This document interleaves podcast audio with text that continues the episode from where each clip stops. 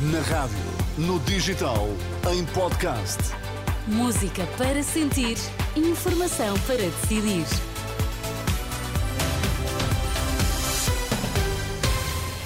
O essencial da informação em 3 minutos, ao som da Renascença, para já, os destaques. Casos de gripe estão a aumentar. O Hospital de Lourdes tem neste momento quase 10 horas de tempo de espera nas urgências. Delegação de alto nível do gabinete político do Hamas discute hoje plano egípcio para um cessar-fogo em Gaza. Os casos de gripe estão a aumentar e a esmagadora maioria é do tipo A, de acordo com o Instituto Ricardo Jorge, o que explica em boa parte a grande afluência às urgências hospitalares. Esta quinta-feira a situação parecia menos complicada nos vários hospitais do país, mas no Hospital Beatriz Ângelo, por exemplo, nesta altura, um doente urgente tem pela frente, em média, uma espera de quase 10 horas nas urgências. O IPO, IPO, aliás, o IPO de Lisboa, fundado pelo cirurgião e professor Francisco Gentil, celebra hoje 100 anos com uma cerimónia dedicada aos trabalhadores cujos rostos estão expostos num mural de fotografias que será também hoje inaugurado. O Instituto Português de Oncologia de Lisboa, Francisco Gentil, é um hospital público do SNS com quase um século de experiência no tratamento, estudo e investigação do cancro.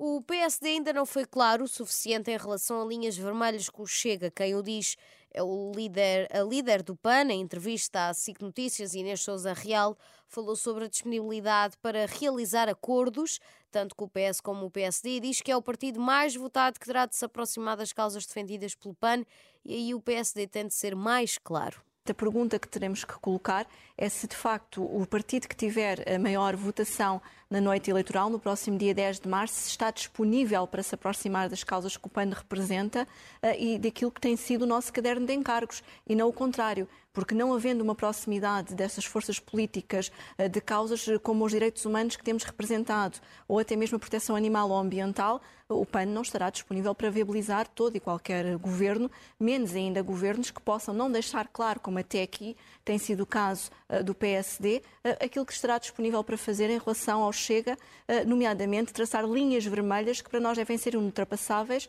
em momentos como sabemos... Acha que o PSD ainda não traçou essas linhas vermelhas em relação ao Chega?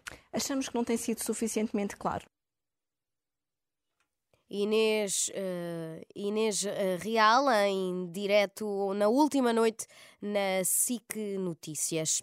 Uma delegação de alto nível do gabinete político do Hamas desloca-se esta sexta-feira ao Cairo para discutir o plano egípcio para um cessar-fogo em Gaza, onde persegue a ofensiva israelita. Segundo fontes próximas do Hamas, o plano egípcio, em três fases, prevê, na última versão, para tréguas renováveis, uma libertação escalonada de dezenas de reféns detidos pela Hamas em troca de prisioneiros palestinianos encarcerados por Israel.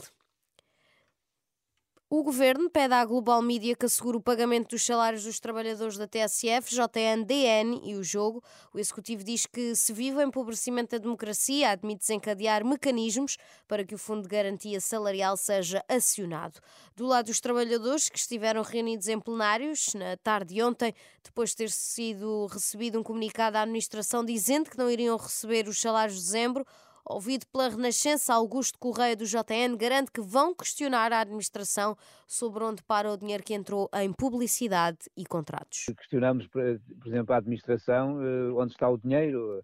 Uh, entraram certamente, queremos a indicação que entraram milhões de euros, ou mais de um milhão de euros, ou perto, ou passa de um milhão de euros indicações que temos de, de publicidade, de, de contratos, os jornais continuam a ser vendidos, o grupo continua a trabalhar, nós continuamos a trabalhar chegamos ao fim de, ao dia 28 de dezembro e recebemos uma comunicação da empresa a dizer que neste momento não tem dinheiro para garantir os salários. Augusto Correia, do Jornal Notícias, ouvido pelo jornalista Vasco Bertrand Franco sobre a situação que se vive no Grupo Global Media e que serviu de justificação da administração para dispensar cerca de 200 trabalhadores.